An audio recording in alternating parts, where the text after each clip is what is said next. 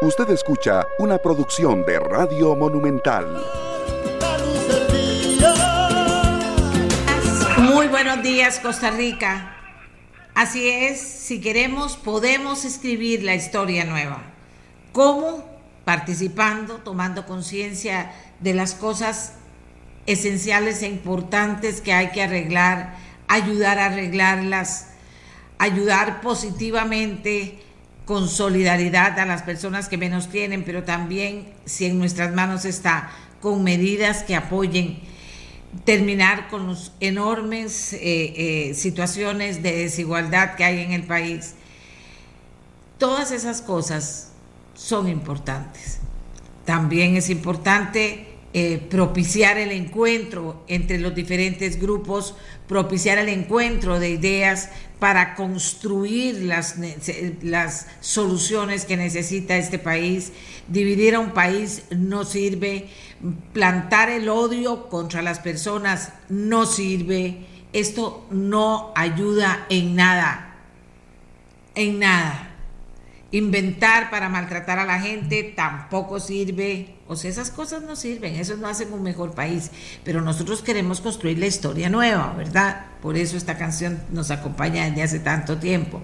Construir la historia nueva, llena de esas cosas que tenemos que fortalecer entre todos los seres humanos para que exista, ¿qué les voy a decir? Una democracia fortalecida en este país y no se deteriore la democracia, lo cual también es algo que nos tiene que preocupar. Y estas cositas de odios y de enfrentamientos solo nos debilitan. Viendo a ver qué te digo, dijiste esto, pero viendo a ver cómo te friego, así, así no podemos seguir adelante. Tenemos que seguir adelante construyendo y diciendo verdad. Bueno, eh, tengo que contarles que ya ustedes los, lo han escuchado, que lo del Parque Viva es una suspensión temporal, no un cierre, ha afirmado el presidente de la República, Rodrigo Chávez. Oiga, que el consumo de café bajó 13.28 en el último año en comparación con el año anterior, según reporta el Instituto del Café. Una noticia que nos preocupa poco afluencia, poca afluencia en ferias del agricultor desde pandemia preocupa a productores que piden ayuda. Ese es un tema que vamos a desarrollar la otra semana. Nos preocupa mucho esta situación. Con tarjeta de crédito o de débito, los heredianos pagan desde ayer jueves sus pasajes de bus. Esto es una buena noticia. Ante la inhabilitación del Parque Viva, el concierto de los Tigres del Norte se traslada a Pedregal. O sea que sí va a haber concierto con los Tigres del Norte, pero en Pedregal. Amnistía por cierre de Riteve no cubre a vehículos con revisión vencida antes de mayo. Y ya hoy es 15. Por primera vez, médicos del Hospital Calderón Guardia realizaron un trasplante de corazón y pulmones de un solo donante a dos receptores. Vean ustedes qué maravilla, cómo ha ido avanzando el tema en Costa Rica de los trasplantes, aunque en otros países del mundo esto se ha convertido en una cuestión habitual. Aquí en Costa Rica eh, se han hecho muchos con muchísimo éxito y este es parte de esos esfuerzos que se hacen por lograr consolidar el programa de trasplantes en la salud pública costarricense. Ahora tenemos un video que recoge algunos de los minutos importantes en los que los médicos con los dos trasplantados, una señora y un señor, le comunican al país que eh, tienen, que los médicos lo lograron y que los, el señor y la señora tienen una segunda oportunidad de vida. Veamos. Primero me siento sumamente feliz, me siento honrada, me siento muy agradecida por esta oportunidad de vida, porque eso es lo que realmente es, una oportunidad de vida. Realmente pienso yo que no existen las palabras de agradecimiento suficiente para decir de verdad gracias por haberme ayudado a vivir, porque realmente quiero vivir, porque realmente quiero tener un día más de vida porque realmente deseo hacer mejor las cosas.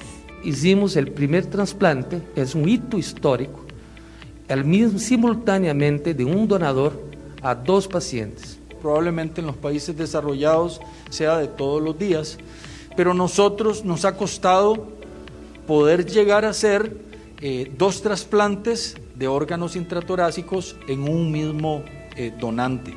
Una motivación muy grande que tengo es mi hija, eh, cinco años tiene ella, y ella espera que papá vuelva a la casa, que pueda ir con ella al parque, que pueda ir a correr, pero muy agradecido de verdad con la familia que con un acto de amor quiso salvar otra vida.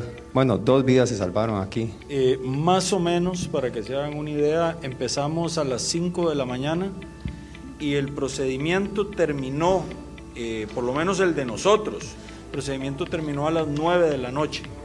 Me parece importante no olvidar a ese donador, a esa familia que sin ningún interés y sin ningún egoísmo ha tomado una decisión de salvar otras vidas. Ese aporte altruista de esas personas que deciden donar sus órganos para regalar vida, para regalar calidad de vida. Eso no lo podemos perder.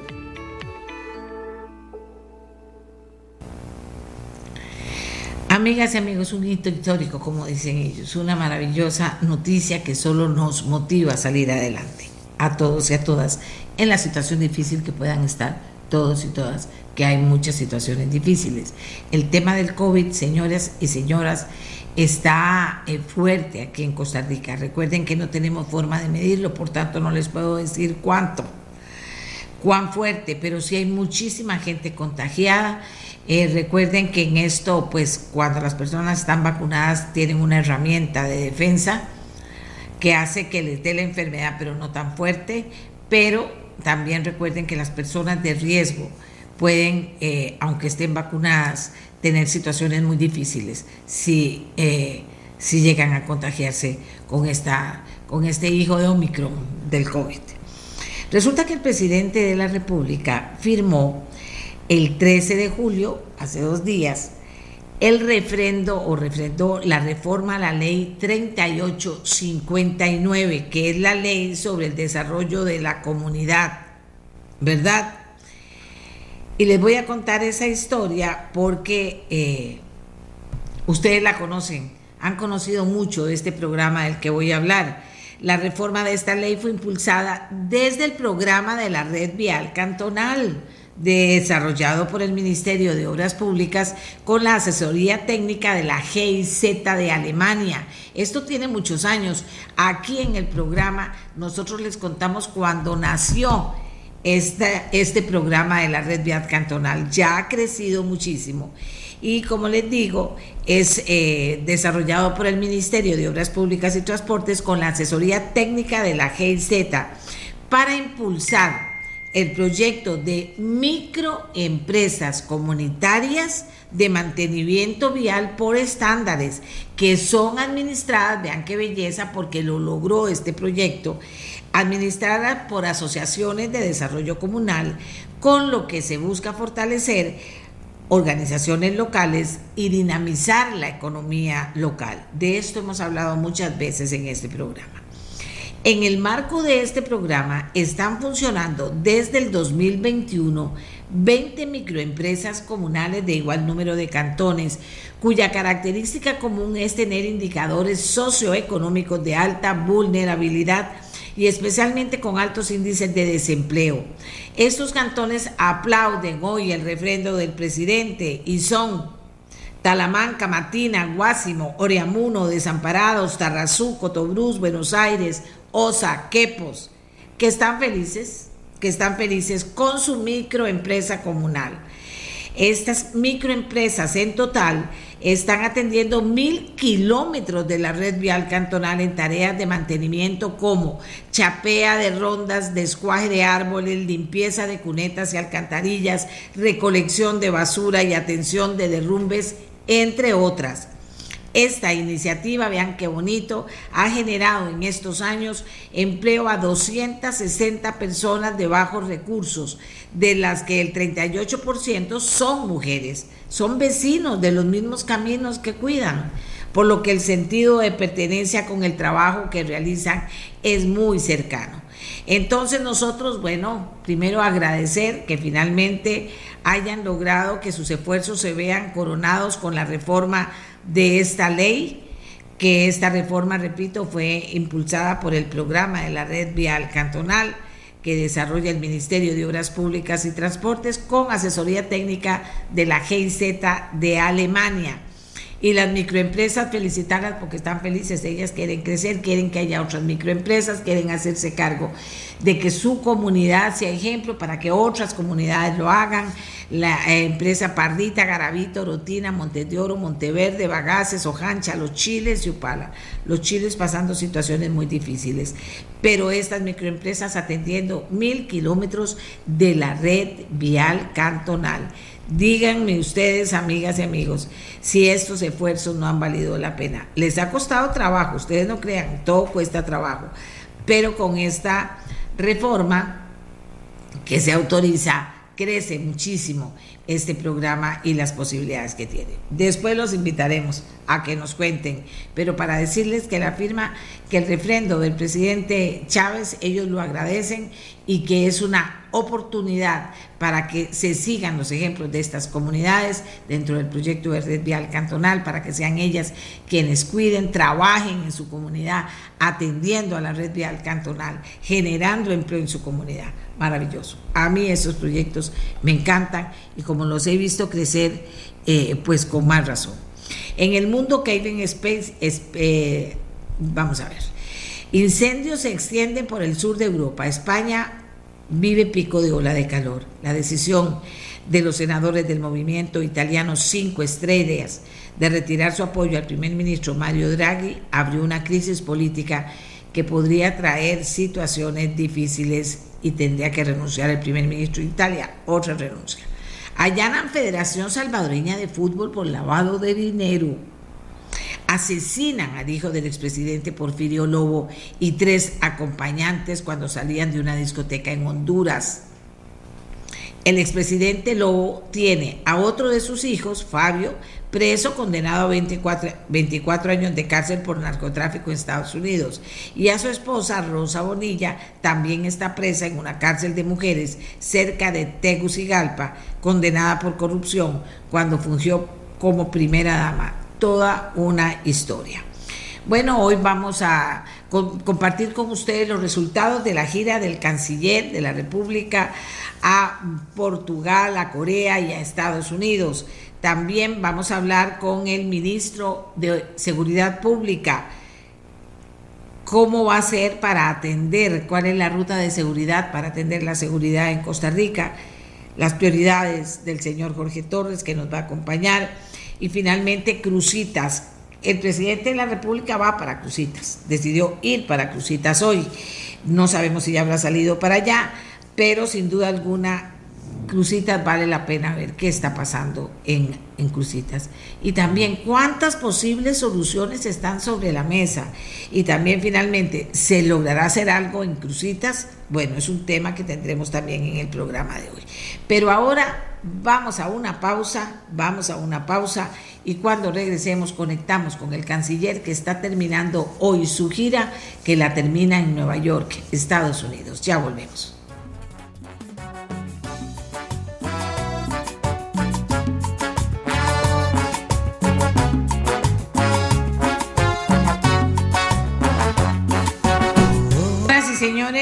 Canciller de la República, Arnoldo André, finaliza hoy en Estados Unidos su primer gira de trabajo. Nosotros logramos contactarlo, él está en Nueva York, para que nos hable de los resultados de esta primera gira y de lo que corresponde al día de hoy, viernes, en que la gira finaliza. Eh, señor canciller, muy buenos días, cuéntenos. Eh, muy buenos días, doña Amelia, es un gusto estar con usted y su audiencia, siempre tan atenta e interesada en escuchar eh, el desarrollo de la política exterior de Costa Rica.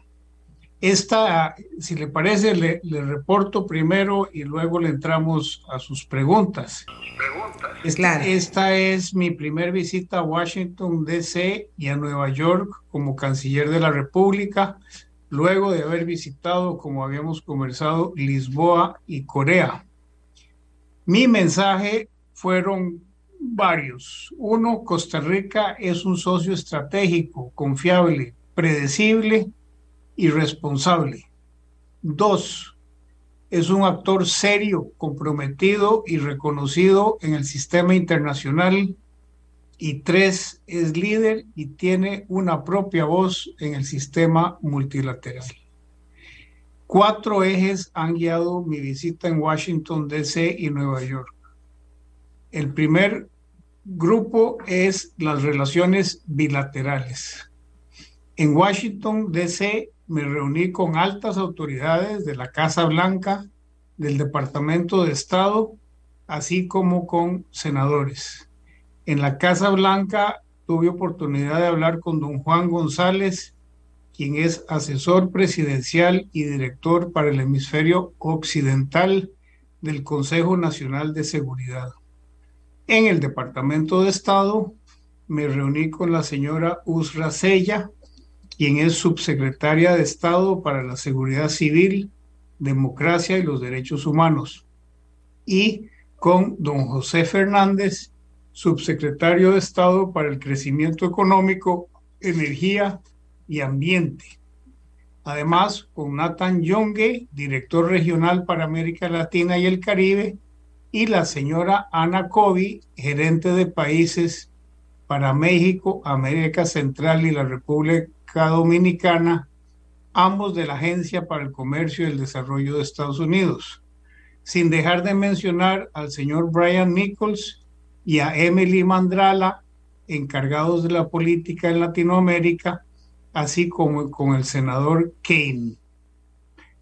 Sostuve además reunión de los cancilleres de Costa Rica y de Ecuador con los cuatro embajadores de los países ADD en Estados Unidos y con dos centros de pensamiento, como lo son Diálogo Interamericano y el Consejo de las Américas. Además, aproveché mi visita en Nueva York ahora dentro de las bilaterales para tener reuniones con Luxemburgo, Jamaica y Suiza. Y hoy en la tarde me reuniré con España y con Noruega. El segundo eje es la, eh, sin dejar de mencionar también que estuve con el vicepresidente de El Salvador y su equipo revisando temas de la región. El segundo eje es la relación de Costa Rica con instituciones financieras internacionales. Así que en Washington me reuní con el presidente del Banco Interamericano de Desarrollo, don Mauricio Claver Carone, y también con el vicepresidente para América Latina del Banco Mundial, don Carlos Felipe Jaramillo. El tercer eje de acción de nuestra Cancillería es el multilateral. En Washington tuve oportunidad de estar con el secretario general de la Organización de los Estados Americanos, don Luis Almagro, a quien ya había conocido en la Cumbre de las Américas, y también con la Secretaría Ejecutiva de la Comisión Interamericana de Derechos Humanos, donde Costa Rica es líder, pero también tiene algunos casos en curso ante la Comisión. Y en Nueva York, en el ámbito multilateral, esta tarde me reuniré con la secretaria adjunta de Naciones Unidas, Amina Mohamed.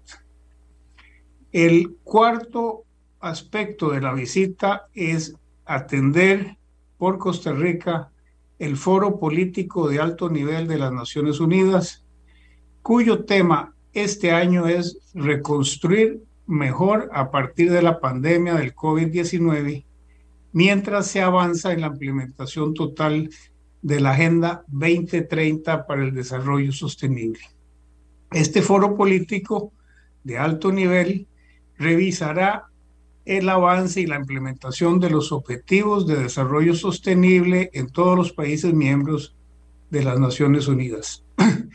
Además, de nuestra participación en la mesa redonda ministerial del foro, en la cual Costa Rica indicó que no debemos pensar en que hay que escoger entre una crisis y otra, si no todas están interconectadas. La Agenda 2030 y sus objetivos son una hoja de ruta y una guía para abarcar todas las aristas del desarrollo sostenible sin dejar a ninguna persona ni sector atrás.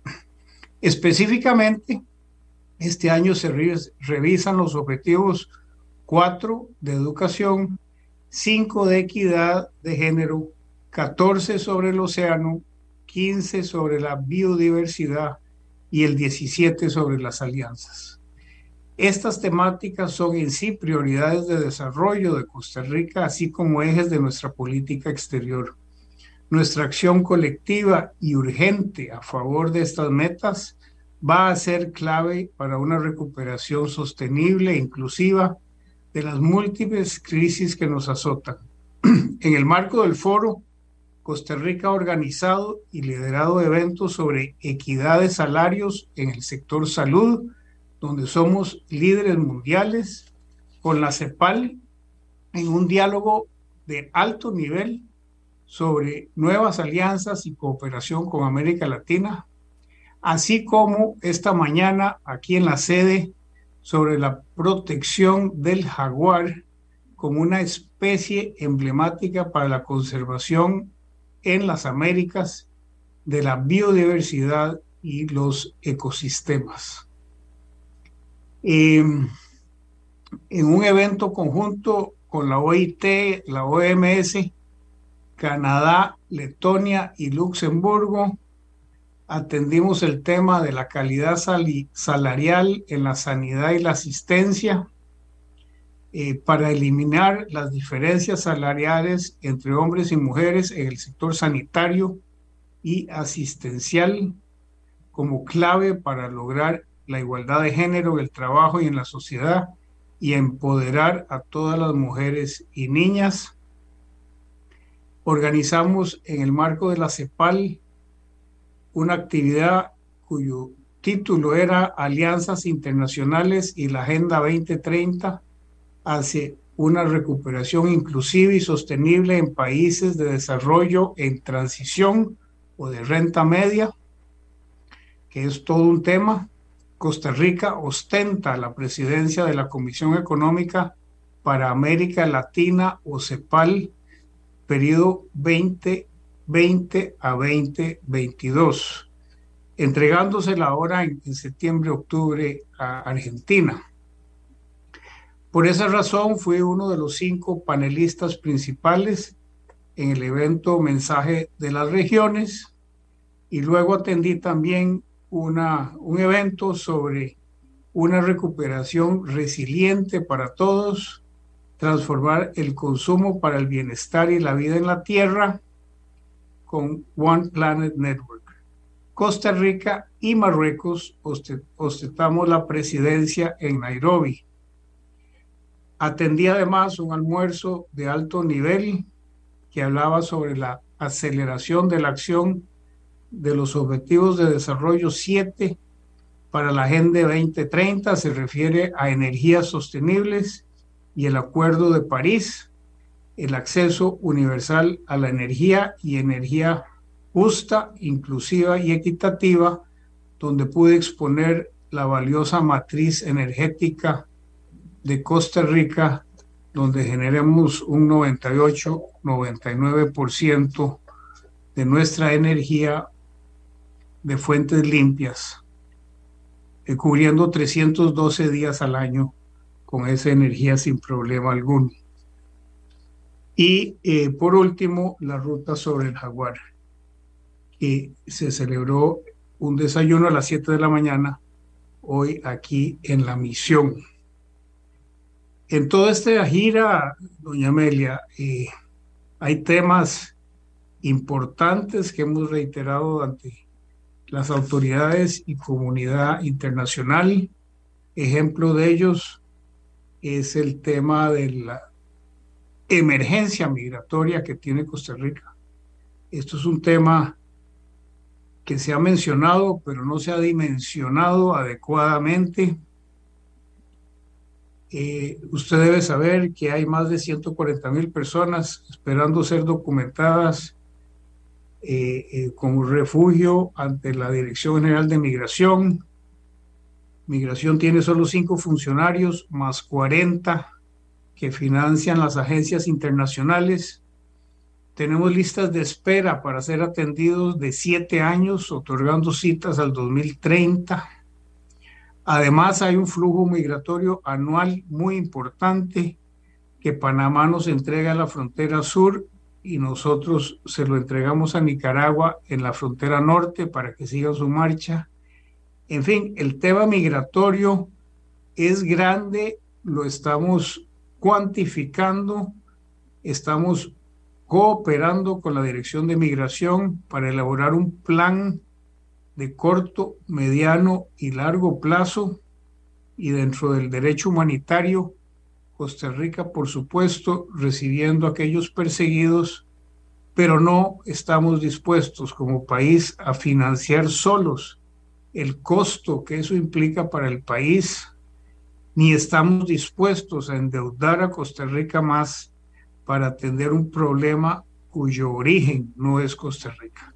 Y por eso es que busco incesantemente la cooperación y ayuda internacional para que cooperen, ayuden y apoyen en, esta, en este problema que enfrenta Costa Rica. Es un ejemplo de lo que hemos hecho en este viaje, además de hablar de los temas más variados y procurar los apoyos necesarios para todas las políticas que pensamos desplegar durante los próximos cuatro años.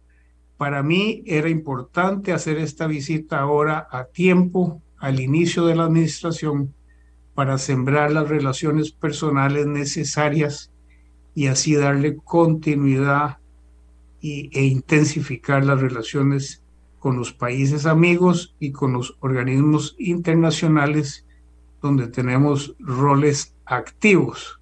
También en preparación a la Asamblea General de las Naciones Unidas que se celebrará en septiembre como todos los años. Hasta ahí llego por ahora, doña Amelia. No, no, señor. Ha hecho una, una intensísima gira y, ha sido muy puntual también para contarnos las cosas. No, yo diría nada más, sé que usted no ha terminado, no ha terminado todavía su trabajo hoy, pero eh, en Nueva York oficial pero le quería eh, decir, si, usted tuviera que, contarle a los costarricenses, no, de decirles puntualmente a los costarricenses, ¿cuál cree usted que fue el logro más importante de esta primera gira oficial? El, eh, bueno, acuerdos específicos y compromisos de cooperación internacional para los programas que los necesita Costa Rica, o sea, eh, haber logrado posicionar en los países amigos las necesidades del país para que fluyan los programas. No siempre directos, porque Costa Rica es ahora un país de renta media y eso le dificulta a veces la obtención de recursos, pero también existe la cooperación triangular, donde podemos financiar varios programas. Ese es un, un logro específico. Dos, visibilizar y sensibilizar a la comunidad internacional del programa migratorio que tenemos para mover esa acción. Y tres, lograr eh, posicionar a Costa Rica nuevamente en los liderazgos de los temas tradicionales que ha venido manejando, como derechos humanos, democracia, eh, medidas de lucha contra el cambio climático, etcétera. Contactos. Sí, claro, y los contactos personales son muy importantes eh, porque facilitan la comunicación de ahora en adelante. Se pueden hacer por WhatsApp y por teléfono. Es más, ya ahora por WhatsApp el teléfono internacional es como llamar a la esquina, no cuesta nada. Eh, ya regresa a Costa Rica y, qué, qué situación viene a con preocupación más importante aquí en Costa Rica, señor canciller? tenemos temas pendientes, eh, toda aquella discusión que se venía dando en torno a la elección del secretario general del SICA, este, va a tener que resolverse en las próximas semanas. Eh, eh, cómo, cómo se va a dar eso. vamos a atender varias reuniones bilaterales que me han solicitado y, este, por supuesto, empezar a evaluar las rotaciones de funcionarios diplomáticos en las distintas sedes, porque ya cumplen los cinco años reglamentarios, además de seguir discutiendo con el Ministerio de Hacienda cómo hacer para financiar eh, eh, los gastos corrientes del ministerio.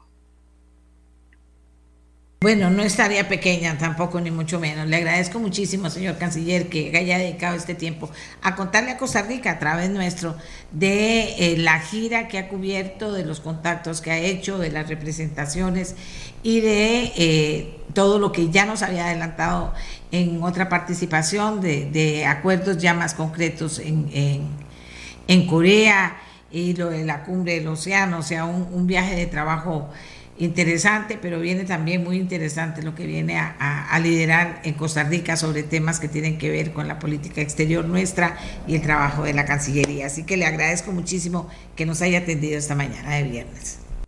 Con todo gusto y que tenga un muy buen día. Buenos días.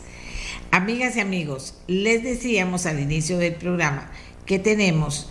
Eh, tres temas hoy. Ya tenemos el primero, del canciller, ¿qué les parece a ustedes? Es muy puntual, claro, sereno, pero muy puntual sobre las cosas que hizo, dónde las hizo, cómo las hizo.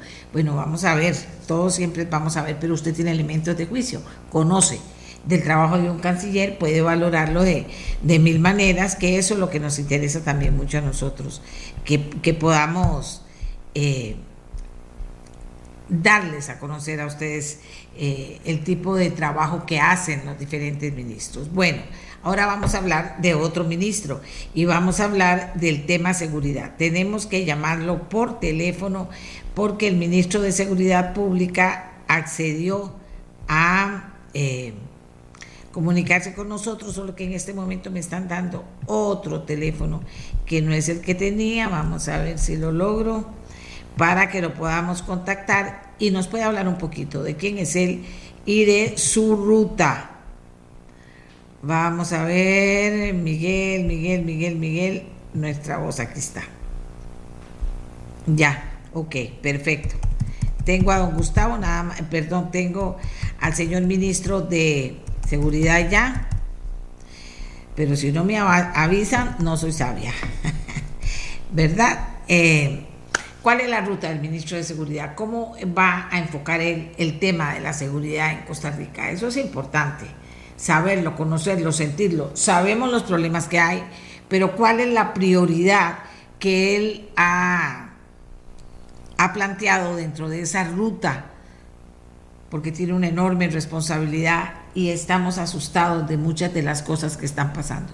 Unas que se ven y que podrían ser el reflejo de cosas mayores que no se ven y de hasta dónde ciertos eh, grupos criminales podrían haber penetrado este país desde muchas partes y de muchas maneras. Bueno, pero ya está con nosotros el, eh, el ministro de Seguridad Pública, don Jorge Torres. Don Jorge, muy buenos días.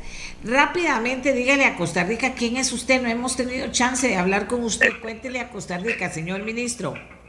Doña Amelia, ¿cómo está? Muy buenos días a usted y sus compañeros de trabajo y a su estimable audiencia. Creo que nunca he tenido el placer de compartir con usted en este programa, pero aquí estoy a sus órdenes. Yo soy un humilde eh, policía y he trabajado el resto de mi vida en, la Dirección de Inteligencia y Seguridad Nacional. Un campesino que llegó a la ciudad y aquí estoy como ministro por la gracia de Dios y quizá por las oraciones de mi mamá y por el esfuerzo del trabajo diario, ¿verdad? Muy bien. Cuéntenos cuando usted acepta, eh, ya conoce la seguridad del país, tiene experiencia, ha estado en eso todo el tiempo. Cuando usted se plantea una ruta para poder atender los problemas que usted cree que, que, que, usted cree que hay en el país, pero que Costa Rica de una u otra manera ha dicho una y mil veces, cada vez estamos más inseguros. ¿Qué ruta se plantea usted? ¿Es posible plantearse una ruta en un ministerio que tiene tantas aristas y tiene que atender tantas cosas tan diferentes y tan importantes? digamos, desde el punto de vista donde trabajaba yo, nosotros, eh, quizá la visión de nosotros era muy estratégica. Entonces, este fenómeno, yo, yo trabajé algunos años para América Latina y uno veía la conducta de este fenómeno, que ya pronto lo íbamos a tener acá. Pero nosotros, digamos, eh, hasta, bueno, hasta el día de hoy quizá eh, creo que, que uno de los errores más grandes que hemos tenido es que nos hemos descuidado mucho en el tema de la prevención. Eh, otro tema es que, no sé si decirlo así, pero creo que hemos politizado un poco la seguridad. La seguridad es, eh, es un tema de Estado, es un tema de todos los costarricenses y, y por ende, eh, digamos, las políticas no son continuas, sino que cambian cada cuatro años y yo creo que el fenómeno sigue avanzando. Hoy eh, siempre hemos eh, vimos en el pasado que este eh, tema del narcotráfico, me enfoco en el tema del narcotráfico porque a través del narcotráfico o el tráfico internacional de drogas, después de ahí se nos da un atomizaje de delitos, ¿verdad? Y nosotros veíamos este, este tema del, tráfico internacional muy de lejos, pasando por nuestras costas, utilizando al país por la posición que tiene geográfica, de aquí a Europa, eh, terrestre, a través de aviones hacia México, hacia, el, hacia Estados Unidos y, de aquí atomizando el mundo.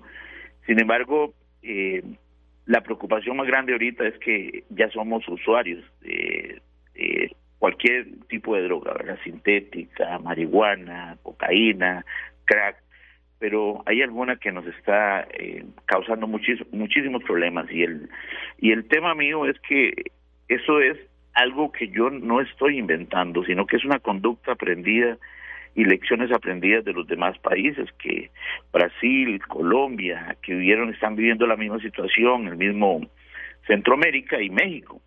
Y nosotros no somos la excepción. Hoy en día eh, estamos plagados de droga, plagados de búnker donde la gente está muriendo, presos, consumiendo droga. Y para consumir tienen que salir a robar, a asaltar, y eso es, esa brecha social igualmente nos genera una gran inseguridad. Hoy día yo, eh, para mí es un gran desafío, eh, creo que tengo hombres de viceministros o tenemos hombres de viceministros muy experimentados y hemos empezado una tarea eh, que para nosotros es un desafío, no es que en cuatro años o vamos a eliminar la criminalidad, pero estamos tratando de articular y darle nuevos con las lecciones aprendidas de otros países, igualmente darle nuevo un nuevo enfoque, ¿verdad? Darle una recuperación de espacios, devolverle la confianza a los ciudadanos, que yo sé que no está, la, el enfoque es más hacia, hacia seguridad pública y el ciudadano quisiera un policía fuera de su casa y, y estamos tratando de articular de la mejor manera para lograr eh, las metas que nosotros nos hemos puesto. Vamos a ver, y dentro de sus prioridades, ¿cuáles son las más, las urgentes que tiene entre manos, señor ministro? Doña Amelia, para mí, digamos, el enfoque que yo quiero dar es porque me hice un recorrido por algunos lugares del sur de la ciudad y, y, por varios sectores, digamos, no solo el sur, sur-norte, en, en horas nocturnas, y uno ve cómo, por qué es que estamos ¿Por qué tenemos tantos homicidios? Y está claro, el tema del narcomenudeo, para mí, ahí me voy a enfocar. No voy a dejar de lado de ninguna manera el tráfico internacional, porque también, como lo he dicho anteriormente, tenemos que blindar también a los exportadores limpios, ¿verdad? Pero eh, el tema del narcomenudeo, reitero, es una gran industria. Esto genera mucho dinero y, ahí es la fase donde me voy a enfocar, porque a raíz de estas disputas territoriales por manejar uno o diez o cincuenta búnkeres de esos, es donde estamos poniendo los muertos.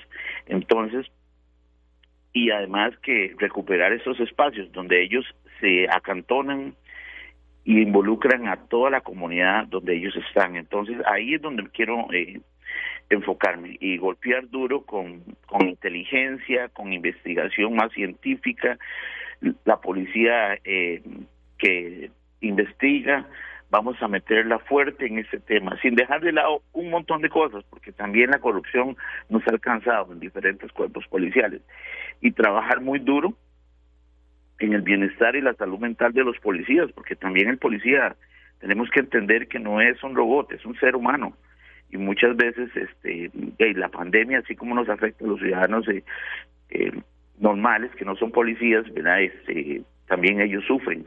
Entonces estamos trabajando en eso igualmente de la mano sin dejar de lado la prevención. Estamos trabajando con el Ministerio de Educación, eh, y ya pronto vamos a tener eh, anunciando un proyecto de prevención porque yo creo que la prevención no podemos dejarla de lado que eso eso es lo que nos nos tiene así porque hemos descuidado durante años la prevención y o no se ha hecho una prevención asertiva sino que es muy dispersa. Eh, hay muchas instituciones dispersas trabajando en el tema de prevención.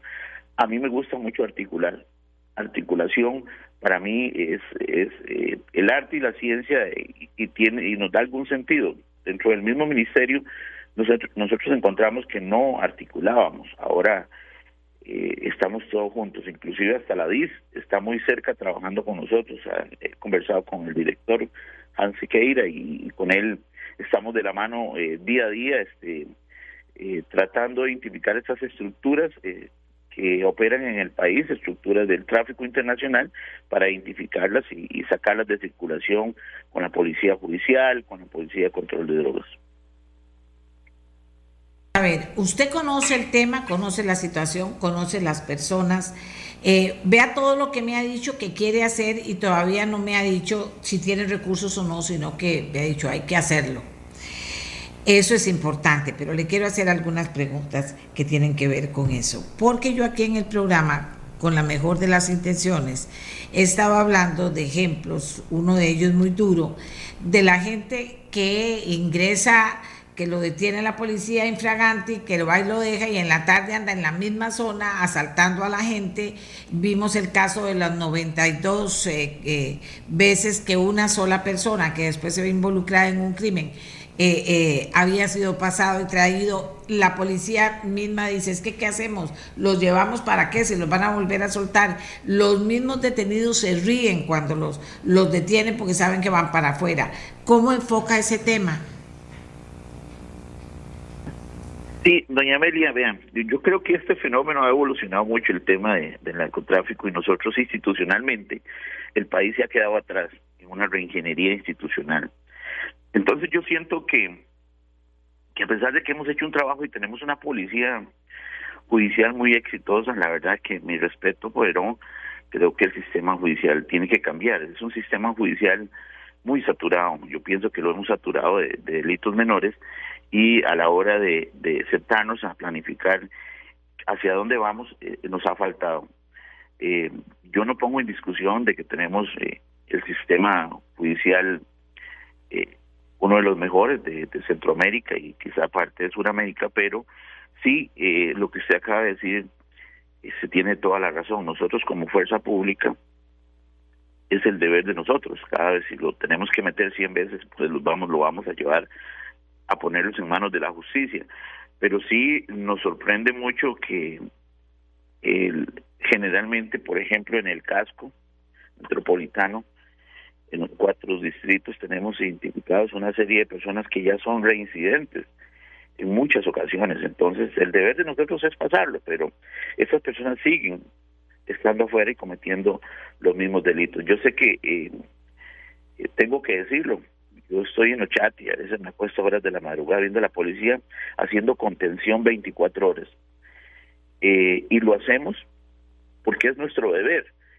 Pero eh, es un desgaste muy grande, digamos, esta contención que hace la policía si el sistema judicial este no hace una reingeniería y nos ampara en eso, porque no vamos a terminar con eso, digamos, eh, los metemos y rápidamente están eh, nuevamente en la calle, quizá ya se debe al debido proceso y el sistema judicial tiene sus tiene sus, sus, sus procesos que seguir.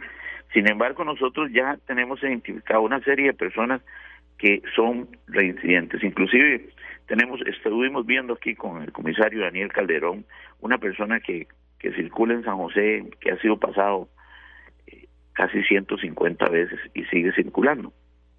Entonces, ese es un problema para nosotros.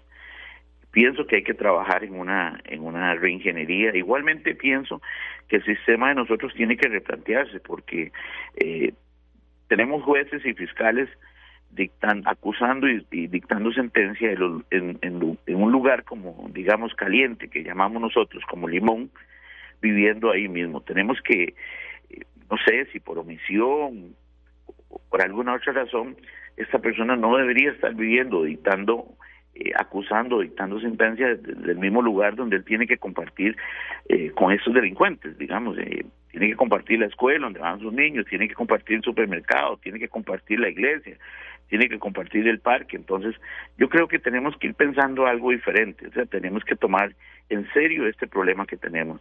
El ciudadano clama seguridad, nuestros hijos claman seguridad, nuestros padres claman seguridad. Yo estoy eh, seguro que podemos hacer mucho si articulamos y, y nos sentamos a ver mejoras como país hacia dónde vamos, garantizándole a estos funcionarios eh, eh, un espacio seguro donde ellos puedan, principalmente los jueces y fiscales, donde ellos puedan sentirse seguros de poder sentenciar a un delincuente de esos, que no nos sintamos amenazados, que no le demos espacio a estos delincuentes.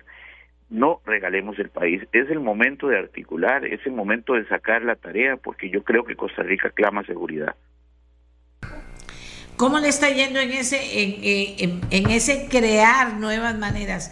Porque usted tiene razón, eh, eh, están compartiendo con la misma gente y, no solo se exponen, sino también que nos exponemos a que, a que quieran comprarlos y todo ese tipo de cosas, o a que se desmoralicen, como el policía que dice, ¿para qué lo voy a agarrar si en la tarde lo van a sacar y mañana va a estar haciendo mi chivita, chivita aquí en media calle? cosa que pasa. Entonces, ¿cómo le ha ido en eso? Porque a veces cuando uno pregunta, usted va entrando aquí como ministro, dos meses no es nada, no es nada ni siquiera para estudiar todas las cosas que tengo que hacer. Y los problemas sirviendo están encima. O sea, ¿cómo le ha ido a usted en ese movimiento que creo y siento que ha iniciado porque parece que está claro de la ruta que quiere seguir? Sí, yo, yo creo que, digamos, eh, el inicio el inicio que tuvimos, que lo conversé con el presidente, de poner viceministros en ambas carteras, tanto en gobernación como seguridad pública, de poner ministros, viceministros muy técnicos, nos ahorramos una curva de aprendizaje. Y creo que ya eh, estos señores, eh, ellos tienen proyectos interesantísimos, nuevos modelos de gestión policial, que creo que, que esto nos da una mayor tecnología, eso con, con cooperación internacional que nos están apoyando y hay proyectos muy, muy interesantes. La policía tiene proyectos muy interesantes. Igualmente, eh, mi meta es este el bienestar y la salud mental de los policías. Tenemos que trabajar mucho en eso. Ellos no son robots, son seres humanos y que tengan todo su equipo necesario. Yo ya eh, tuve una conversación con el presidente y el presidente eh, ayer precisamente tuvimos una visita del presidente del Ministerio de Seguridad Pública es muy gentil y, eso eh, es una motivación para todos los cuerpos de policía que integra el Ministerio de Seguridad Pública y sentimos el apoyo de él. Él, él, nos va a apoyar eh, para que estos policías tengan sus condiciones necesarias para, para dar una mejor este, eh, tarea o, para, para generar un mejor ambiente entre ellos y igualmente no sé, cómo dar mejores resultados, porque eso es lo que, lo que encontramos ahorita, una policía también desmotivada un poco, quizá por no tener todos los recursos necesarios, y además porque ellos sienten que las críticas caen día a día, ¿verdad? Sobre ellos. Hay que trabajar mucho sobre ese tema de salud mental, pero igual nos dimos a la tarea de articular operacionalmente. Hoy en día se encuentra chat donde nosotros, por ejemplo, la zona de Limón, estamos haciendo un ejercicio muy interesante, donde articulamos todos los cuerpos de seguridad en una en un mismo chat y, en una misma operación fronteras policía control de drogas dirección de inteligencia y seguridad nacional fuerza pública guardacostas estamos trabajando con vigilancia aérea haciendo eh, eh, normalmente monitoreos aéreos eh, sobre las entradas a las bocanas y eso. Entonces, estamos haciendo ese ejercicio y nos está funcionando, lo cual lo vamos a, trasladar a las diferentes provincias. Igualmente, hemos hecho el ejercicio en el en la forma presupuestaria. Igualmente estamos articulando nuestro presupuesto en los seis eh, programas diferentes que tenemos dentro del ministerio. O sea que tratemos de que de que todos estemos eh, equiparados de una misma manera, ¿verdad? O equitativos, no que unos estemos bien y los otros estemos mal, porque hay veces que eso es muy notorio dentro del ministerio.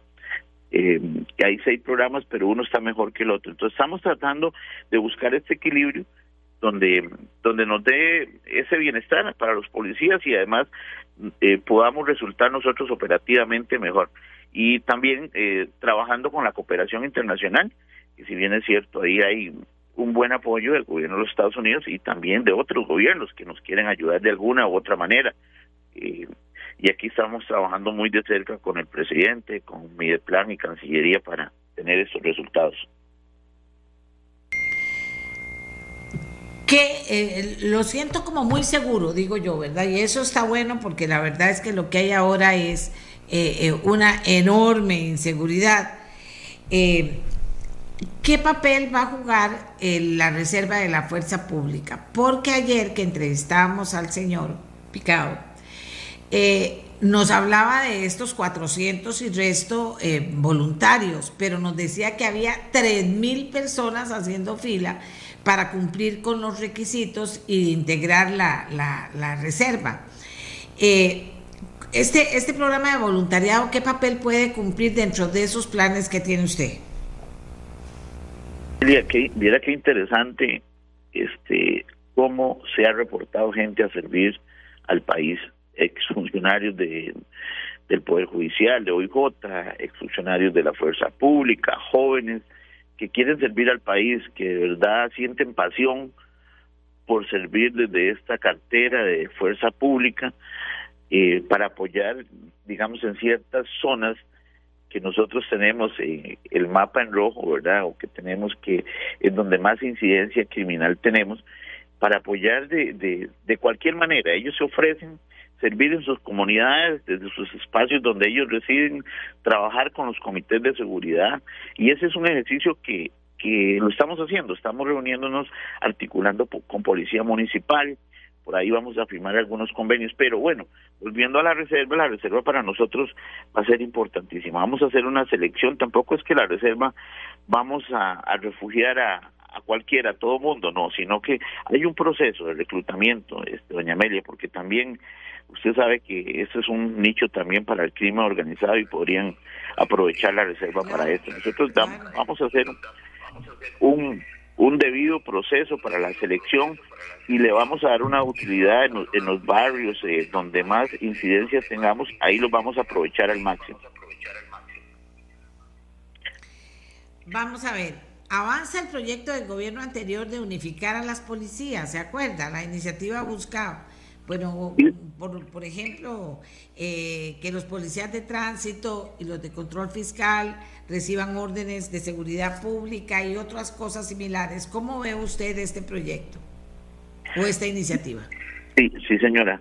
Eh, yo estoy revisando un proyecto, un borrador eh, de un proyecto de ley. esperemos tenerlo terminado antes de los 100 días, haciendo un, análisis bastante profundo eh, con los señores eh, viceministros técnicos y asesores externos, viendo ver qué es eh, precisamente a quiénes son los que vamos queremos articular en, este borrador. Ayer, antier estuvimos trabajando en eso y seguimos trabajando.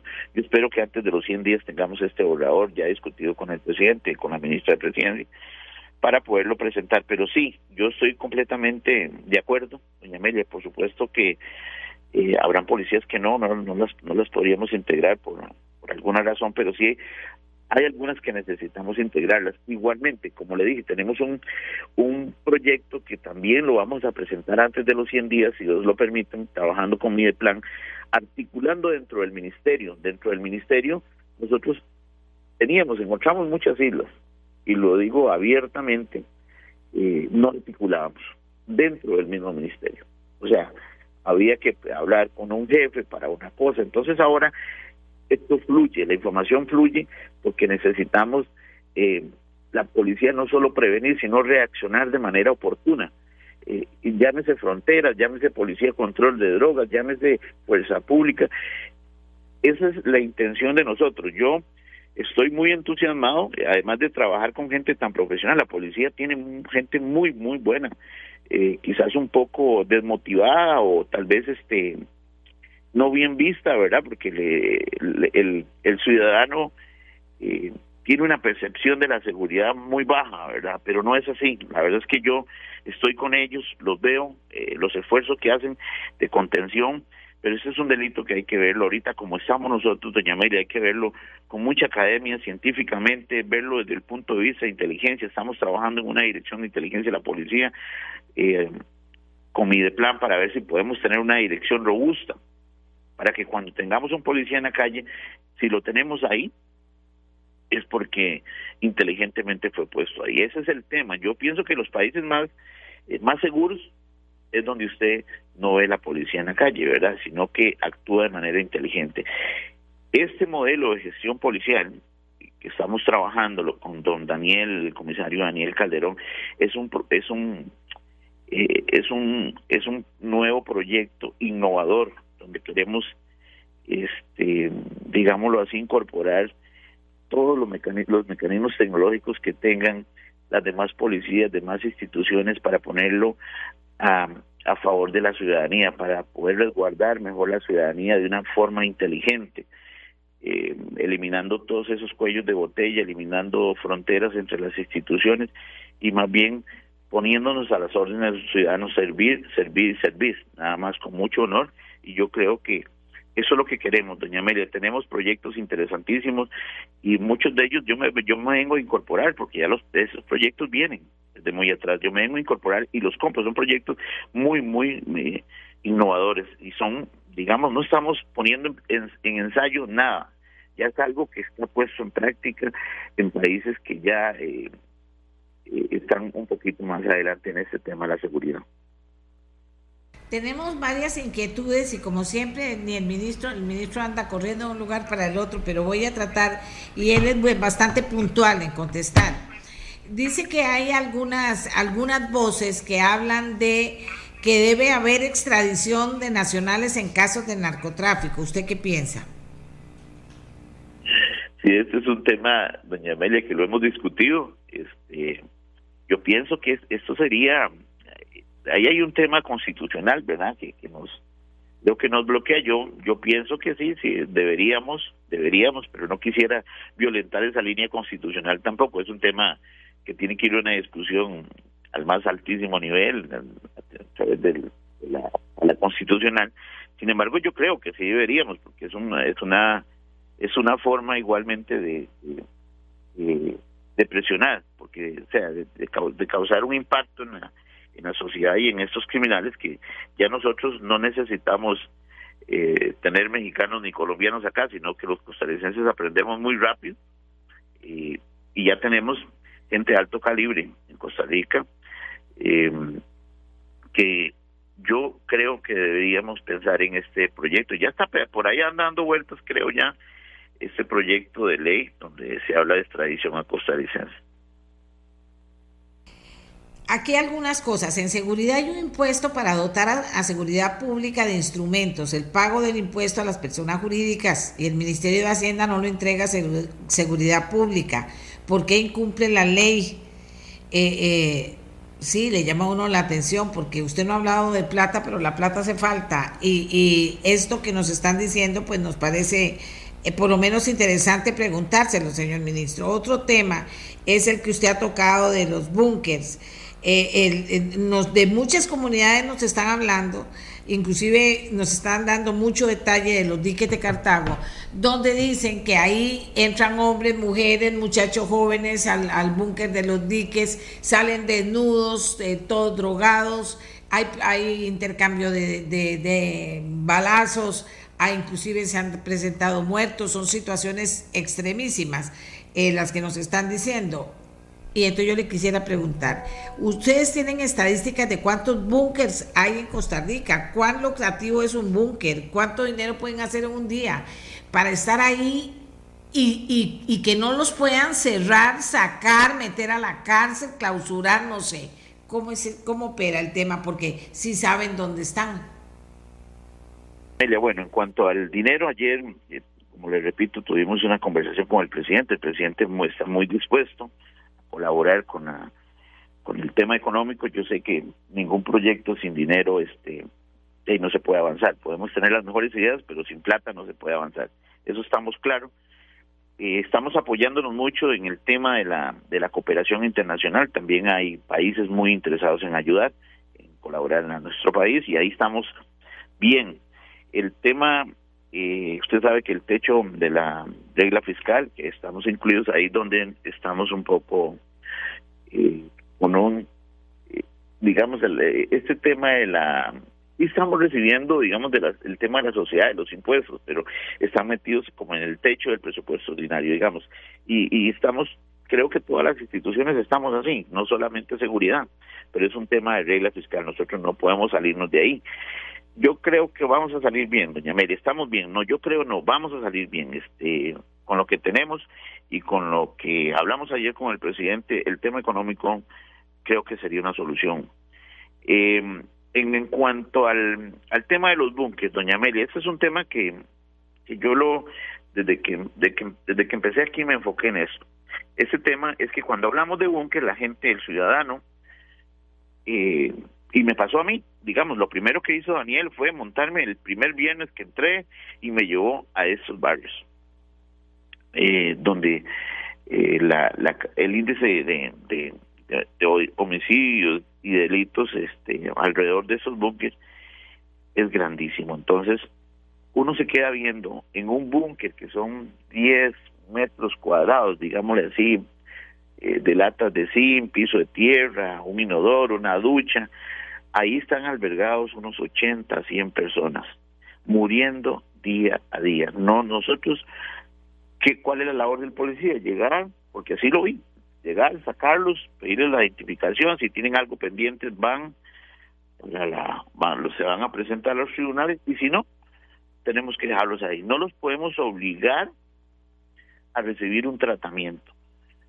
Yo desearía, no sé si eh, estaba hablando con con diferentes instituciones, cómo podemos generar una política pública para quitarles a esas personas enfermas que están muriendo, no solamente está muriendo la gente a balazos, sino que está muriendo presa de esta gente que vive vendiendo la droga día a día.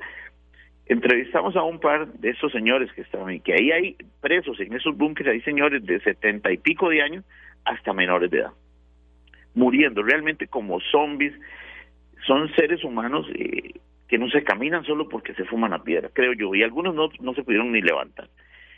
Pero es una cuestión inhumana, es algo, no sé, a mí me impresionó mucho la primera vez que fui a un búnker de esos. Es impresionante y tiene, lo que le digo, doña Amelia, tiene capturado a toda la comunidad. La persona que cuidaba carros antes, ahora cuida que no venga la policía. Involucra a toda la comunidad. Lo que no hacemos nosotros en Buena Lid, ir a tocarle la puerta al pulpero, ir al barbero, ir al padre, ir al... No, sino involucra a todo, a todo mundo. Es un delito muy acantonado. Y por el otro lado, oneroso, claro que sí, un búnker de esos. Entrevistamos a dos personas y ellos nos dicen, mire, yo tengo que consumir 40 piedras al día. 40 piedras son 40 mil colones. Si usted suma y resta por 80, cuánto produce ese búnker al día y cuánto daño tiene que causar esa persona porque tiene que salir a buscar el dinero para comprar esas 40 piedras. O sea, y hay líderes locales de narcomenudeo que tienen hasta 40 o 50 búnkeres. Eso genera más que un banco. Doña Amelia, vea, desde que se produce la hoja de coca hasta que el dinero sale ya para lavado de dinero, la fase más violenta es esta fase, la del narcomenudeo, por disputas territoriales. Aquí es donde muere la gente y aquí es donde nosotros vamos a enfocar la investigación eh, eh, del Ministerio de Seguridad Pública a través de la Policía de Control de Drogas. Vamos a enfocarnos en el narcomenudeo. Reitero, sin dejar de lado el tráfico internacional. Pero ahorita tengo esta prioridad y creo que aquí podemos impactar y devolverle espacios y seguridad a los ciudadanos. Tiene razón esa persona que, que le dijo eso, así es, así como se lo está diciendo, así es, pero podemos tener, no, sé, no tengo los números exactos, doña Amelia, no quisiera especular con esos números, pero yo sé que en una noche recorrimos como cinco búnkeres en diferentes sectores de la ciudad y es impactante, realmente impactante lo que está pasando en el país. Eso no lo vemos nosotros, porque nosotros nos montamos al vehículo, nunca había visto una cuestión de esa, realmente me impresionó y tratamos de evadir las zonas complicadas, ¿verdad? De, de, tránsito, pero si vemos por ahí en una esquina una persona vendiendo crap o lo vemos consumiendo y, y detrás de esta persona hay una estructura que hay que verla con mucha investigación científica, con mucha inteligencia, porque son estructuras grandes, bien bien planificadas, bien estructuradas, y inclusive ya ellos no es como hablábamos antes, que dependíamos del tráfico internacional, que el tráfico internacional llegaba y pagaba con drogas, no, no, ellos ya tienen toda su estructura para para traer su cocaína de Panamá o de Colombia, ya ellos tienen todas las estructuras, son, generan mucho dinero, esto es una gran industria. Este es un gran trabajo y, mientras más plata tengan a la criminalidad, más difícil. Pero, pero si la situación con los bunkers es así como usted la plantea y que inclusive ya tienen toda su estructura y que es, o sea, se podrá pelear contra eso, las comunidades que están metidas en eso seguirán creciendo como comunidad, como dice usted, o sea, ¿qué futuro le ve usted a esto? ¿Solo con combatir el narcomenudeo es, eh, es suficiente? Doña Amelia, yo yo creo que sí, trabajando, no, obviamente, así como le repito, no solamente me voy a enfocar en el tema del narcomenudeo, siempre seguimos trabajando las estructuras de tráfico internacional, son estructuras eh, donde vinculamos mexicanos, colombianos y diferentes nacionalidades, hondureños, de eh, ese país eh, bello, digamos que la, la, plataforma donde nos encontramos es es, es un, un, país que es un puente entre Panamá y el resto de Centroamérica y digamos que apetecido por el crimen organizado y creo que nosotros este hemos sido onerosos en, con ellos respetándoles sus derechos. Es un país como usted lo conoce obviamente es un país respetuoso de los derechos humanos del debido proceso. Y esa cuestión ha incrementado muchísimo el crimen organizado. Yo quisiera decirle que esto es un tema y que muy estudiado ya por otros países. El tema de narcomenudeo es muy estudiado, hay mucha mucha doctrina eh, en Brasil, en Colombia, y creo que ha dado muchos éxitos. Aquí hay que trabajar eh, golpeando los líderes de esas estructuras. Igualmente, tenemos que quitar al que está vendiendo ahí en la esquina, pero esa, detrás de esa persona hay un gran líder, hay una gran estructura. Esa estructura es la que hay que impactar ver cómo le llegamos al dinero que nosotros tenemos, que igualmente eh, deberíamos tener una policía de control de drogas eh, muy muy innovada, pienso yo, que nos encontramos una policía, eh, digamos, muy honesta, una policía mm, con muchos valores, pero muy muy descuidada. Nosotros queremos innovar mucho en esa policía, inyectarle bastante recurso humano, que es el más valioso, tecnológico. Igualmente, me gustaría pensar en una policía eh, con tecnicismos para poder investigar el lavado de dinero, porque igualmente yo creo que, que eh, estamos un poco débiles y debemos mejorar, y yo lo digo con mucho respeto a las demás instituciones, pero debo decirlo, no, no, no, no me quiero quedar callado, doña Amelia, este cuando usted ve que en un país, digamos, tenemos en estos momentos un poder judicial saturado, porque si está saturado a veces delitos menores como el robo de un teléfono, mucha gente eh, reporta el robo de un teléfono y fue que lo dejó, lo dejó perdido, entonces dedicamos una pareja de oficiales a recuperar un teléfono. O sea, lo que quiero decir es que están cargados de trabajo, saturados. Em, igualmente, las instituciones preventivas, hay veces que ya a las ya a las 4 de la tarde estamos en la casa, mientras la policía está en la calle revisando búnker, encontramos menores. Eh, tenemos que hacer un trabajo más articulado. Las instituciones preventivas estamos muy aisladas y creo que este gobierno eh, eh, trae esa visión de articular y trabajar como un solo equipo. Igualmente las instituciones que protegen el patrimonio, el lavado de dinero, tenemos que trabajar arrollando las mangas. Yo creo que hay mucho dinero pasando por el país, así como pasa luego está el dinero. Y usted ve, en plena pandemia, en plenas crisis económicas, hay muchas inversiones en el país. Muchas inversiones en el país. Entonces, eh, no sé, una economía eh, falsa o inestable, lo cual nos causa un gran daño a, la estabilidad de nuestro eh, país. Ahí hay que enfocarse en esas tres líneas. Y siempre digo esto, digamos, el crimen, el crimen organizado no puede subsistir en ningún estado sin la protección del estado.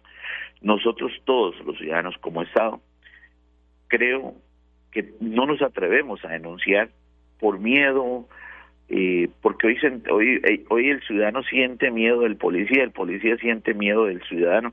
Tenemos que recuperar y devolverle esa confianza al ciudadano. Y el ciudadano tiene que tener la capacidad de denunciar, de denunciar. Hay que hacer algunas mejoras. Una señora un día me decía, es que llamé a una línea que me dieron, pero es que me piden el nombre, la cédula, el número de mi casa. Yo sé que ustedes lo pueden conseguir, pero ¿cómo puedo denunciar así? Tiene toda la razón la señora. Hay que hacer algunas mejoras eh, con los técnicos en esto, porque tampoco soy técnico, cómo es que manejan ellos esas, ese, esas denuncias, porque quisiéramos es estar más a mano del ciudadano, pero también sin pedirle muchos muchos documentos, muchos datos para no ponerlo en evidencia, pero si el ciudadano está dispuesto a ayudar, aquí es donde tenemos que aprovechar esta ayuda, porque yo digo que, mire, aquí los narcotraficantes llegan, doña Amelia, ya vienen con cédula, licencia, casa, novia, ya ellos se sienten seguros en este país.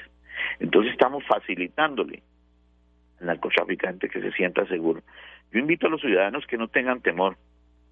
Vamos a buscar la forma de que ellos puedan denunciar, pero no le demos ese espacio, no les regalemos el espacio donde vivimos a estos delincuentes. No tengamos miedo, no tengamos miedo este, doña Amelia, hay que sacar este país adelante, pero todos juntos. Este es un tema que yo siempre lo digo, no es un tema populista, o sea, no podemos eh, politizar. Es, la seguridad es una seguridad del Estado costarricense, de cada uno de nosotros.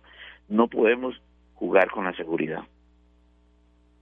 Le agradezco mucho a don Jorge Torres, ministro de Seguridad Pública, que haya compartido con nosotros sus expectativas, sus puntos de vista, los proyectos, cómo los ve, la ruta que quiere seguir y también nos haya retroalimentado sobre el tema de cómo están ciertas situaciones de la droga.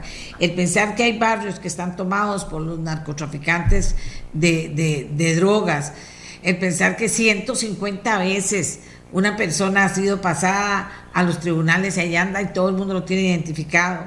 O sea, el pensar que pasa eso desmoraliza a cualquiera. Bueno, y eso es un llamado también para el Poder Judicial. Hay que ver cómo salimos del nudo que tenemos. O sea, que hay una gran moral judicial. Bueno, ¿cómo la vamos a deshacer? Hay que hacer algo. Tenemos que poder hacer y no entregarnos y no ver todo en las horas laborales o hacer reuniones o hablar o armar más diagnósticos cuando ya veamos lo que tenemos entre manos. Son cosas muy difíciles y yo con el tema de que de verdad ande una persona que 150 veces la pasaron, la otra 92, la otra 80, eh, eh, ¿cómo no se va a desmoralizar la gente? O sea, hay que hacer algo y eso no está en manos de seguridad pública. que ellos mismos dicen, se lo doy para que usted le dé una majada. Así le dijeron a un señor. Se lo doy ahí. ¿Para qué lo demás? Se lo van a sacar. Imagínense qué serio. Y, los, y la criminalidad sabe esto. Bueno, Vamos a hacer la pausa agradeciéndole a don Jorge porque ha sido muy amplio en, compartir con nosotros sus preocupaciones, en darnos información, en decirles que sí se puede. Bueno, yo también soy de las que creo que sí se puede, pero si nos movemos y nos ponemos las pilas, si no, no se puede.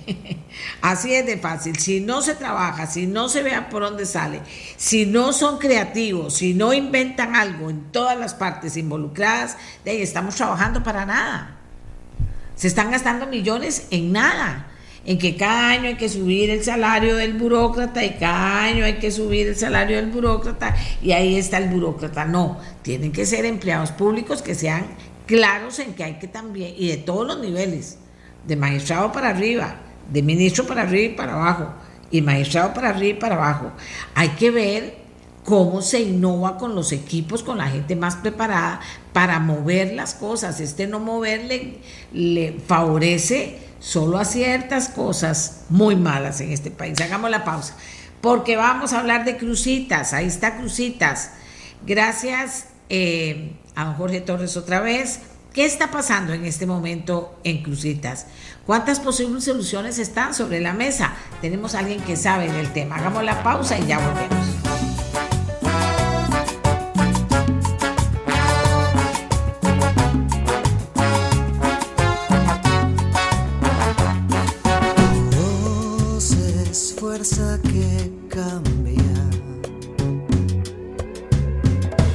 De un corazón. Amigos y amigas, todo un tema que hemos tocado cualquier cantidad de veces en este programa y que tiene que ver con crucitas. Y entonces nos ponemos tristes porque se hacen un montón de esfuerzos en crucitas, la cosa no funciona, no funciona y no funciona. Eh, la minería ilegal está a vista y paciencia, decimos que no, que aquí no explotemos el, oro, que somos muy ambientalistas, pero está toda esa cantidad de extranjeros nicaragüenses ahí explotando el oro y un poco de ticos y no puede hacerse nada, no pasa nada. Sobre la mesa hay puestas un montón de propuestas. Resulta que esta semana, por ejemplo, les contábamos a ustedes que... Eh, al finalizar la semana anterior, la Sala Constitucional notificó a los jerarcas de Ambiente y del Ministerio de Salud que les concedía tres días hábiles que ya pasaron para informar sobre las acciones desarrolladas en materia de seguridad y para presentar un plan de contención a la minería ilegal en la zona de Crucitas. Hay cosas que uno no entiende. ¿Qué querrá decir la Sala Cuarta con esto si ya sabemos cómo está el tema? Eh, bueno, en esta semana el presidente de la República anuncia que va para Crucitas y que hoy va a estar en Crucitas a menos que me digan que no hizo la gira. Nada más se agradecería si alguien me puede confirmar que hizo la gira y que va para Crucitas. Me puse en contacto con Gabriela San Román, que es abogada especialista en derecho ambiental, para que repasáramos cómo está el tema de, Crucitas, cuál es el estado de situación, pero además, qué es lo que hay planteado sobre la mesa que tenga sentido para hacer en Crucitas. ¿Y por qué? Porque tenemos a un presidente que quiere resolver problemas y quiere hacer cosas. Crucitas seguirá siendo un problema para nosotros, pero no para los que llegan a robarse el oro ahí, ¿verdad? No para eso. Ahí, para ellos no hay problema, es problema para nosotros, que podríamos ver alguna opción que tenga sentido. Bueno, ya está Gabriela San Román con nosotros. Gabriela, buenos días. ¿Por dónde empezamos? ¿Cómo está la situación ahorita física en general, de seguridad, etcétera, en Crucitas? Buenos días. Eh, bueno, muy buenos días a, todos los que nos, nos ven y nos escuchan por, por, este canal. Eh, bueno, yo creo que hay que poner un poquito en contexto el tema de, Crucitas, que es este, de, larga data.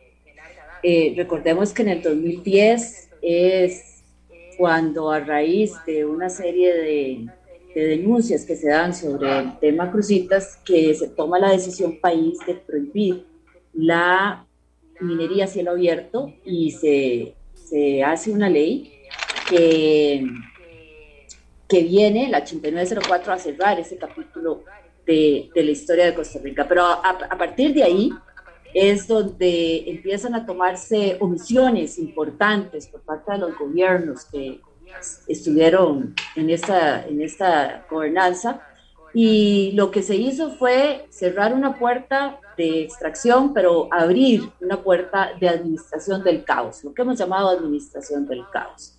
Eh, ¿Por qué? Porque eh, realmente lo que se ha comentado, si ustedes lo ven, es una extracción ilegal,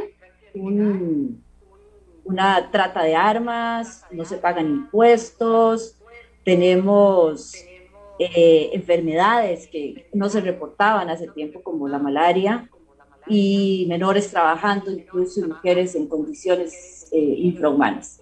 Entonces tenemos el peor de los escenarios y en lo que hemos hecho como país y, y, lo que han hecho los gobiernos en realidad, aparte de administrar el caos, es una boda al avestruz, o sea, meter la cabeza en el hoyo y dejar que estas cosas nadie vea, nadie diga.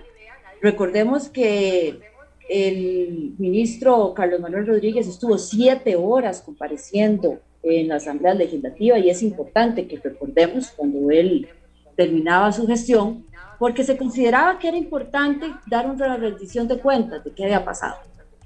En fin, esto para poner en contexto a los costarricenses de qué es lo que se ha venido haciendo y omitiendo. Y entonces en este, para mí, desastre ambiental, porque no tenemos el conocimiento técnico a totalidad hasta dónde es que estamos llegando, es que hoy la sala eh, notifica que eh, a gestión de FECOM, una federación, un grupo ambientalista, que, que, le ha estado dando seguimiento a esto, eh, notifica que a raíz de un voto que ellos habían emitido el 3 de septiembre del 2021 no se le había dado respuesta eh, responsable, y, creo que las cosas hay que decirlas por su nombre, la eh, ex vicepresidenta Epsi Campbell había estado responsable de este tema, la señora Andrea Mesa también se menciona en el voto, y, y se les dice, tienen tres meses para hacer el plan de contención, que esa es la primera parte del voto de la sala cuarta, y es muy importante que los costarricenses entendamos esto ante este desastre, esta omisión que venimos hablando de, esta extracción ambientalmente mal hecha y de forma ilegal, le da tres meses al ministro de Salud, al de Ambiente y al de Seguridad, de quienes tengan eh, eh, a sus cargos en ese momento, para hacer un plan de contención. ¿Qué es? Es parar, parar la, extracción ilegal y establecer eh, los mecanismos que se tienen que hacer. Eh, es un secreto a voces que la minería se sigue dando en la zona.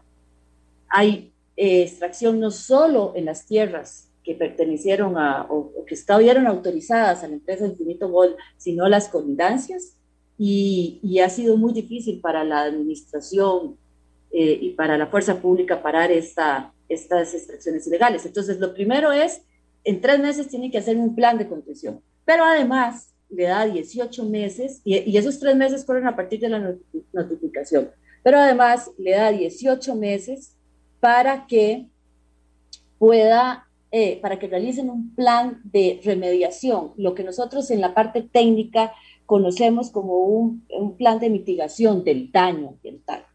¿Cómo voy a resolver? Y entonces ahí la sala le dice, quiero que me haga valoraciones del daño, quiero que me haga levantamiento topográfico de los cuerpos de agua, quiero ver dónde está el tema del, de, de, la contaminación del mercurio y sedimentación. Y aquí tenemos que, y aquí es donde yo hablo de que realmente podemos encontrarnos frente a un desastre ambiental y que como país no podemos seguir haciendo la del avestruz, porque recordemos que una de las soluciones que yo personalmente como técnica no, no, no entendí, no comparto, fue eh, meter dinamita y volar los túneles.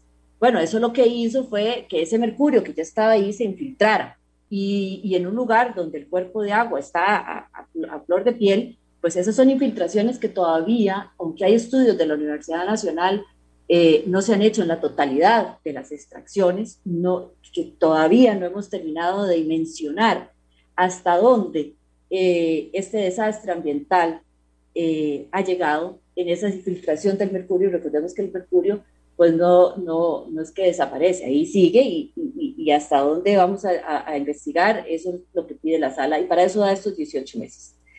Esto en cuanto a lo que ya está, pero también tenemos que recordar los costarricenses, y les decía del tema de esta ley del 2010 que prohibió la minería a cielo abierto, que para, para, para parar la extracción en estas condiciones y en este modelo del caos ilegal que se está haciendo ahora, es lo que la sala nos está diciendo.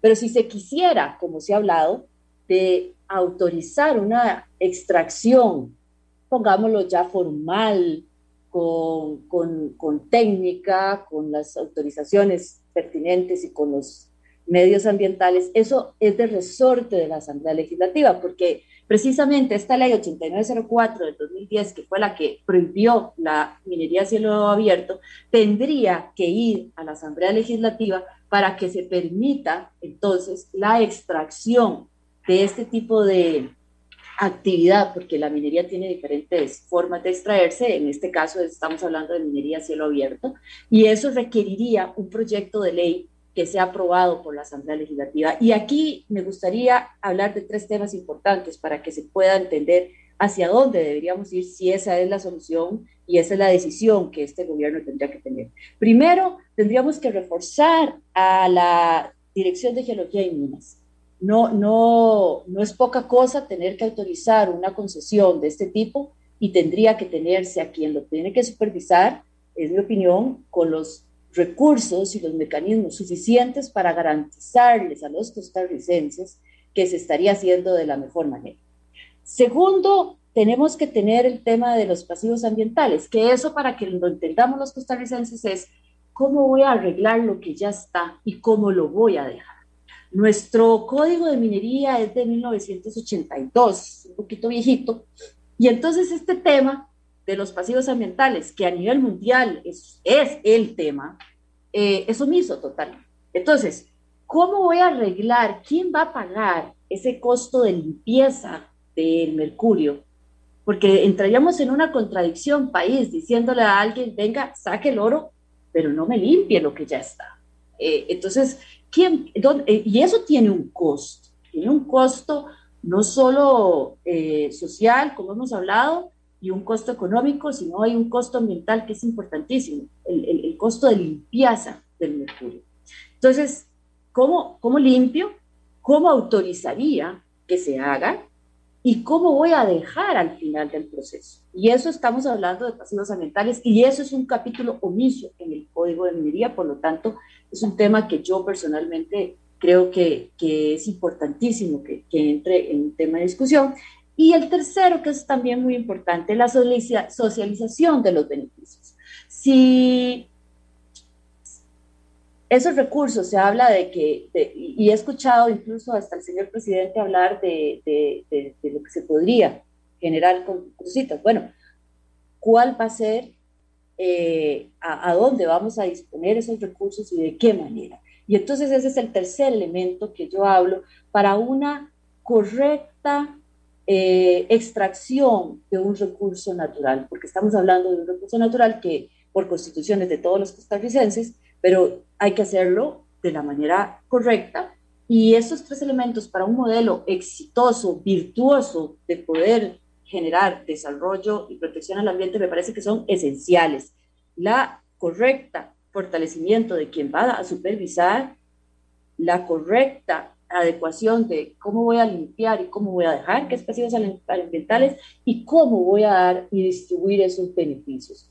En la administración pasada, varias diputadas estuvieron presentando algunas iniciativas eh, no, no, han, ninguna llegó a, a, buen puerto, todas quedaron como en el camino, pero sin duda alguna son dos caras de una misma moneda, parar y ahí los gobiernos anteriores han sido totalmente omisos, negligentes y han permitido que esta administración del caos continúe, mitigar en esa parar, contención, mitigar, y la otra es, bueno, como país, ¿qué vamos a hacer? ¿Vamos a seguir haciendo la del avestruz? o vamos a decidir hacerlo, pero hacerlo bien. Porque a nivel mundial, cuando se habla de recursos naturales, tenemos que tener claro que siempre tenemos los dos modelos, los exitosos y los que no han sido exitosos. Entonces, eh, si se decide hacerlo, hagámoslo bien. Si esa es la decisión de este gobierno y esta va a ser la decisión de, de este país, escojamos los estándares más altos en tema ambiental Eh, y, y, si no, pues paremos este desastre, que ya es un secreto a voces a nivel internacional y que creo que no podemos seguir pateando el balde como país, como, como parte de una zona que ha sido golpeada por, la, eh, por no tener los, los, accesos a trabajos decentes. Y entonces estos mecanismos, estas, estas opciones de, de los, los costarricenses, para que tengamos un poco claro, eh, cuando se habla del pantano, es una zona donde prácticamente la gente llena de lodo se mete a, túneles a, ver qué puede sacar y ahí además está una cercanía con, con, Nicaragua, con, con, nuestra hermana República de Nicaragua, que también tiene extracción minera y entonces hay todo un trasiego eh, migratorio y de, y de oro de un lado para otro que, que ya va siendo hora que seamos responsables de, de, de nosotros como, como país. Y un último elemento que también es importante que tengamos claro. Ah. Que tengamos claro. Ah. Eh, entiendo todo el contexto y toda la situación al diario como usted la plantea, pero digamos, lo que yo veo es que no hay ninguna opción de no dejar esto otra vez libre porque no vamos a tener capacidad para hacernos cargo de esa parte del territorio, que eso es lo que me preocupa. Primero, usted habla insistentemente de limpieza. La vez pasada también alguien de que, entrevisté había hablado de limpieza. Yo me puse a investigar y resulta que hay empresas que solo vienen a limpiar y a dejar listo un lugar que ha sido maltratado como crucitas, imagínate, yo no sabía. No a explotar, a limpiar y, habilitar el lugar.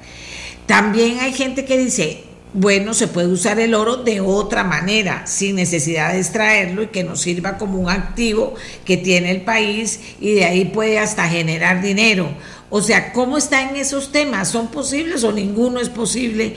Y lo que veo en consecuencia sería que de ahí que los, los nicaragüenses van a seguir llevándose el oro de ahí porque la minería ilegal va a ser una realidad porque tampoco tenemos capacidad para irla a cuidar ahí. Necesitaríamos, en, no sé, hacer que una una unión público-privada, o sea, no sé, no sé, pero lo que sé que lo otro es estar permitiendo que eso pase y como tengo tantos años de estar en este cuento y lo hablo y sigue igual y dicen que ahora está peor que nunca, cosa que no puedo afirmar.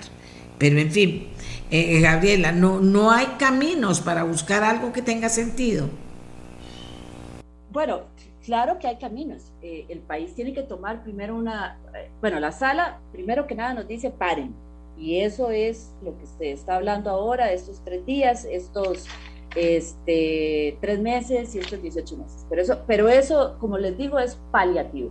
Ahora, lo que usted me está preguntando directamente, doña Amelia, que es la parte ya de, solución, ¿verdad? Eh, claro que hay, hay modelos, pero el país tiene que decidir. Y este gobierno, pues eh, el señor presidente y sus ministros tendrán que decidir. Si la decisión es entrarle a, la extracción y permitir, definitivamente tiene que ir por la Asamblea Legislativa, no hay de otra, y ese modelo tiene que ser discutido ahí en la Asamblea, porque la limpieza que usted bien dice, claro, hay gente que puede venir a limpiar, tiene costo. Entonces, ¿quién va a asumir ese costo? Y también tenemos que tener claro que los dueños del terreno no necesariamente son los concesionarios. la Infinita Gold eh, eh, tiene un permiso de extracción que se canceló y ahí se cerró en el 2010, pero los dueños del terreno son pueden ser otras personas, generalmente es una alianza público-privada, eh, público entre el dueño del terreno y, el concesionario privado. Entonces, ese, ese costo, ¿quién lo va a asumir para limpiar? El Estado va a asumir ese costo que no sabemos todavía porque no, no están los estudios definitivos, para eso se están haciendo, para ver hasta dónde la profundidad de ese daño ambiental, de esa contaminación de mercurio y cuánto va a costar. Entonces, eso hay que hacerlo, pero el proyecto de ley, si, si la decisión es eh, permitir la correcta este, extracción, no vamos a empezar como se hace en otros países, con una legislación y haciéndolo bien, bien desde el inicio, ya que hay que empezar por limpiar primero quién va a asumir ese costo si, y eso tiene que estar contemplado en un proyecto de ley y qué modelo vamos a tener eh, en cuanto a esa distribución. Por eso les hablaba de esa socialización de esos, de esos recursos, esos beneficios y esos pasivos ambientales y la dirección de geología fortalecido. O sea, Eh, la solución puede estar, sí se puede dar, tiene que pasar por la Asamblea Legislativa, es un modelo que tiene que darse y es una decisión del señor presidente de este gobierno y de sus ministros eh, cómo lo van a implementar, si es extracción del oro en crucitas y de qué manera se va a hacer. Eh, con, el, con estos componentes, como le dije, porque ya hay un daño ambiental y eso tiene que ser asumido eh, por quien venga y tiene que haber una, una, compensación probablemente en esa negociación y tiene que ser a través de una concesión porque por constitución eso pertenece a todos los estados. Posibilidades que no sean extracción o no. ¿Hay otras posibilidades que no sean eh, extracción o no? Vamos a ver, la decisión es, hay que limpiar, hay que pararlo. Se puede limpiar y el Estado asumiría ese costo no es chiquitico, grande. No es, muy grande, es un costo muy grande. O si se decide eh, extraer, entonces eh, se tiene que pasar por la Asamblea Legislativa. Pero en, en, cualquiera de las dos decisiones hay que parar, hay que limpiar y hay que, lo que se habla de remediación, que es este, este, esta, esta eh, restaurar a, a, como estaba. pero finalmente termina siendo una decisión de la Asamblea Legislativa, de los diputados y del gobierno que se van a tener que sentar. Esto no es una decisión unilateral. Eh, el señor presidente, pues, eh, si toma la decisión de que quiere empezar a mover este proceso, se va a tener que sentar con los señores diputados para poder negociar un proyecto de ley que autorice eh, la extracción de la minería y en qué condiciones. Así que no es poca cosa eh, celebro como costarricense que la sala esté dando plazos para que por fin eh, lo que han venido pateando la bola los gobiernos pasados, por lo menos el plan de contención y el plan de remediación, o nosotros que hablamos, que es este, de mitigación, se, que es esa reparación del daño mental, se, se implemente ya, pero definitivamente como país tenemos que decidir si vamos a seguir ah, solo limpiando y dejando eso ahí, o si vamos a a permitir que esa riqueza que es de todos los costarricenses pueda ser distribuida, pero hacerlo de la mejor manera ambiental, con beneficio económico y con un beneficio social. Sin esa triada, eh, que es lo que conocemos como desarrollo sostenible, definitivamente eh, no, no vamos a llegar a buen puerto. Aquí me manda una persona, doña Amelia, me manda la parte de un artículo que no está completo, pero me dice, eh, Rolando Araya planteó en la campaña explotar el oro de crucitas y transar su valor hasta en criptomonedas. Aseguró que el yacimiento ubicado en San Carlos tiene reservas trovadas de 5 mil millones de dólares, las cuales buscaría inscribir en bolsa, en bolsa por 2 mil millones y rara, todo el plan. ¿Este tipo de cosas tiene sentido o no tiene sentido? Ok, vamos a ver. Ok. Me parece que lo más importante es estos tres elementos que yo dije. Ahora, en esa socialización de los beneficios, se ha hablado de que eh, a, los lugares cerca, las municipalidades, se ha, hablado de modelos, eh, las comunidades sean beneficiadas directamente de un porcentaje con los recursos que se generen por, por esta colocación y también se ha hablado de pago de la deuda, eh, la deuda externa que nos está golpeando, ¿verdad? tenemos importantes pagos que hacer como gobierno y también se ha hablado de pagos para fortalecimiento de la caja. Este otro modelo, pues criptomonedas, ha tenido detractores.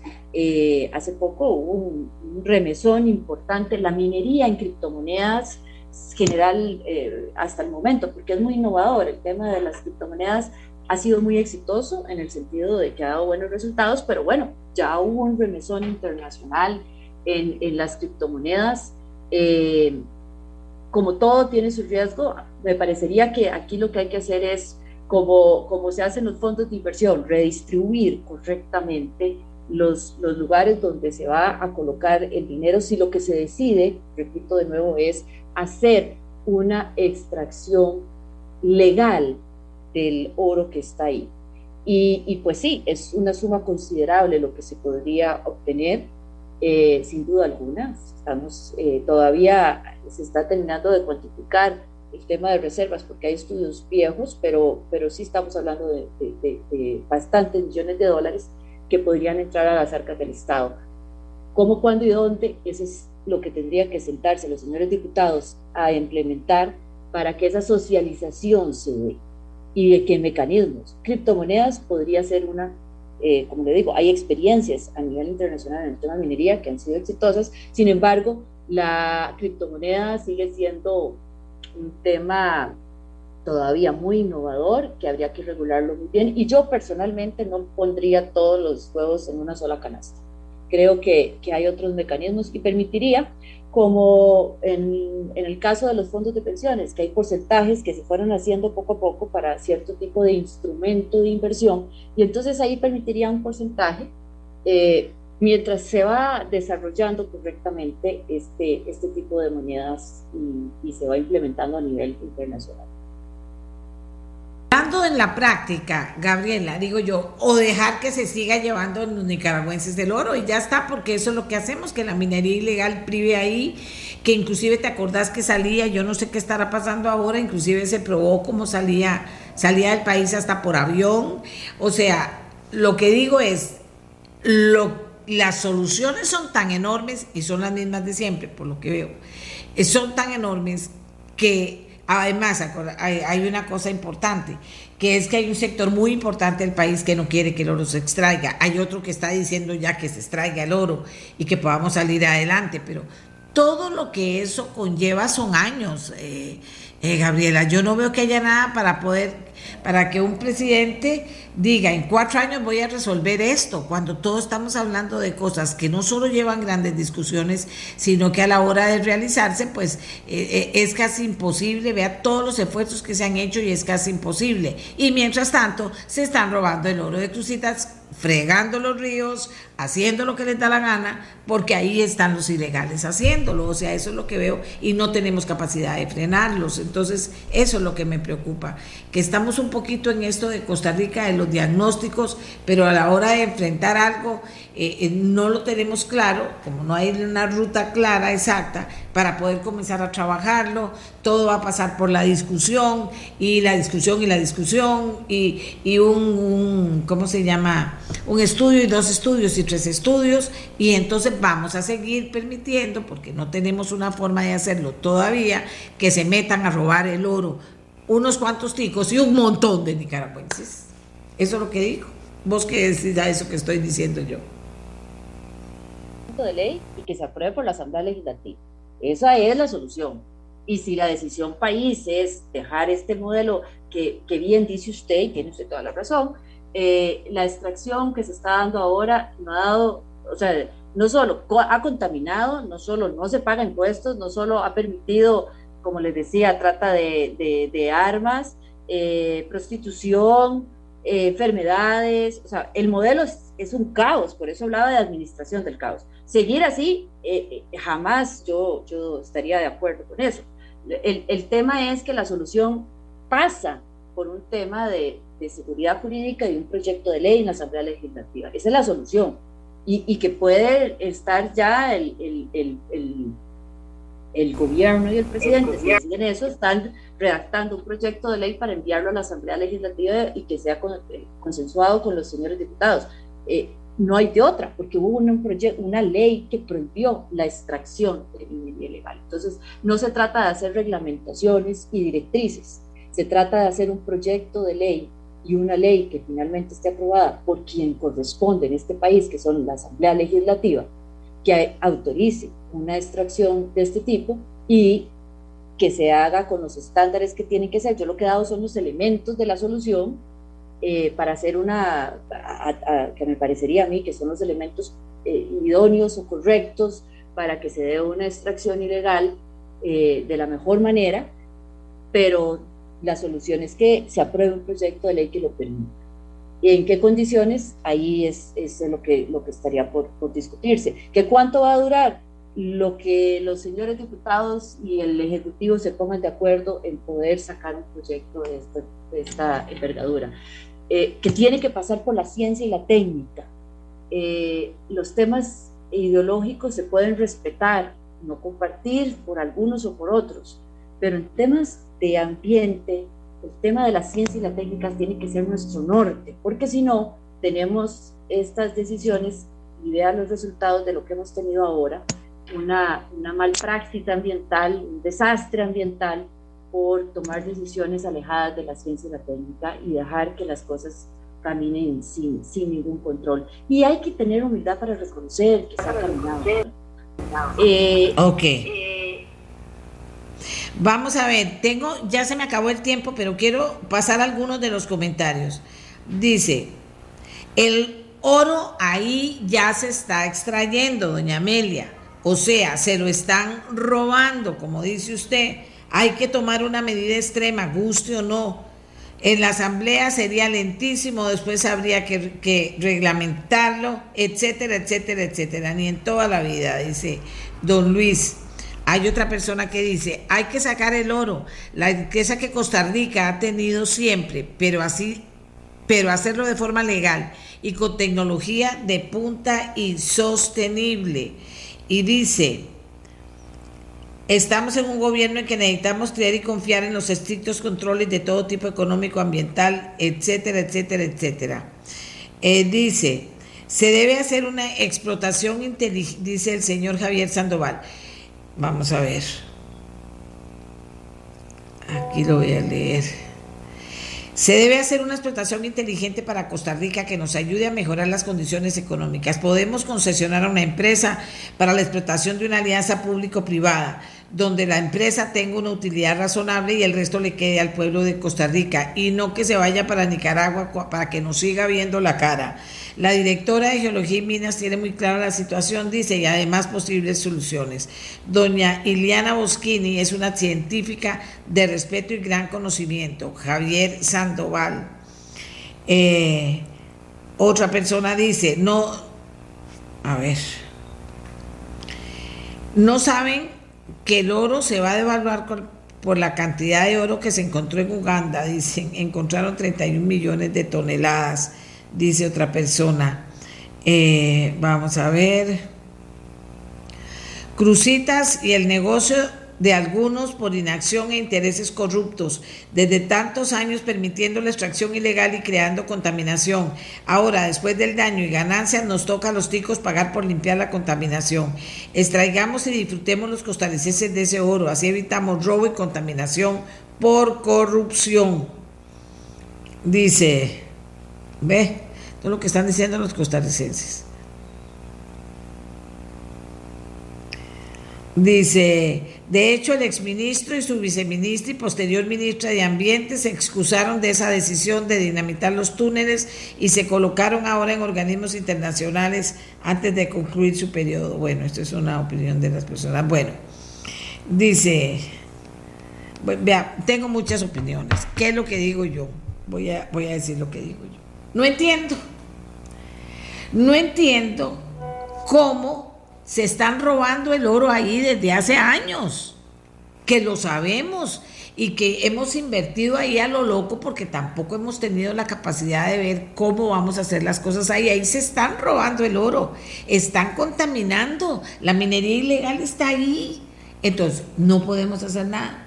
Sí podemos hacer algo, que es, no es fácil, no es una cosa que yo crea que se pueda imponer.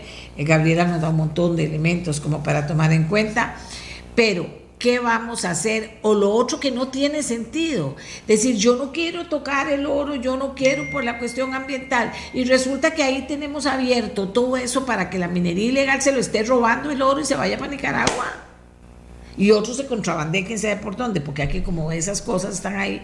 Entonces yo no entiendo. Eh, o, decimos que no podemos, o sea, el todo que no podemos. Pero es que el Podemos de ahora ha sido un Podemos que termina favoreciendo a los ilegales, a los que, a los que contrabandean el oro y a los nicaragüenses que se llevan el oro de aquí. Entonces yo no entiendo. Ah, bueno, amén de que se lleven el oro, el daño que le están haciendo, la contaminación que están causando en, en los ríos, o sea, no tiene sentido. ¿Ve? Por eso es que toco el tema, porque para mí no tiene sentido. Bueno, esa soy yo en mi mente. Ya doña Gabriela nos habló de ella, es una mujer que sabe mucho, muy preparada. Eh, vamos a ver qué dicen las autoridades, las nuevas autoridades, porque siempre hay gente que tiene mayores elementos, que puede tener mejores contactos, que puede haber visto la situación de otra manera. Eh, eh, claro, porque un poquito de hacer más de lo que se ha estado haciendo es simplemente alcahuetear a los que se están llevando el oro, queramos que no, y maltratando el ambiente, queramos que no, porque no se está haciendo de la manera correcta en última instancia. Así que nos vamos con el tema otra vez planteado ahí. Hay mucha gente escribiendo, mucha, mucha gente escribiendo. Voy a leer todos los mensajes. Pero mientras tanto, vamos a ver si el presidente Chávez fue, finalmente nadie me contestó. Vamos a ver. Bueno, no tenemos tiempo. Eh, si el presidente Chávez fue, si las autoridades fueron, el ministro de Ambiente, etcétera, y, han, y, van a estudiar y elaborar algo que signifique que podemos tomar control de esa zona. Nos vamos. Nos vamos hasta el lunes. Gracias. Este programa fue una producción de Radio Monumental.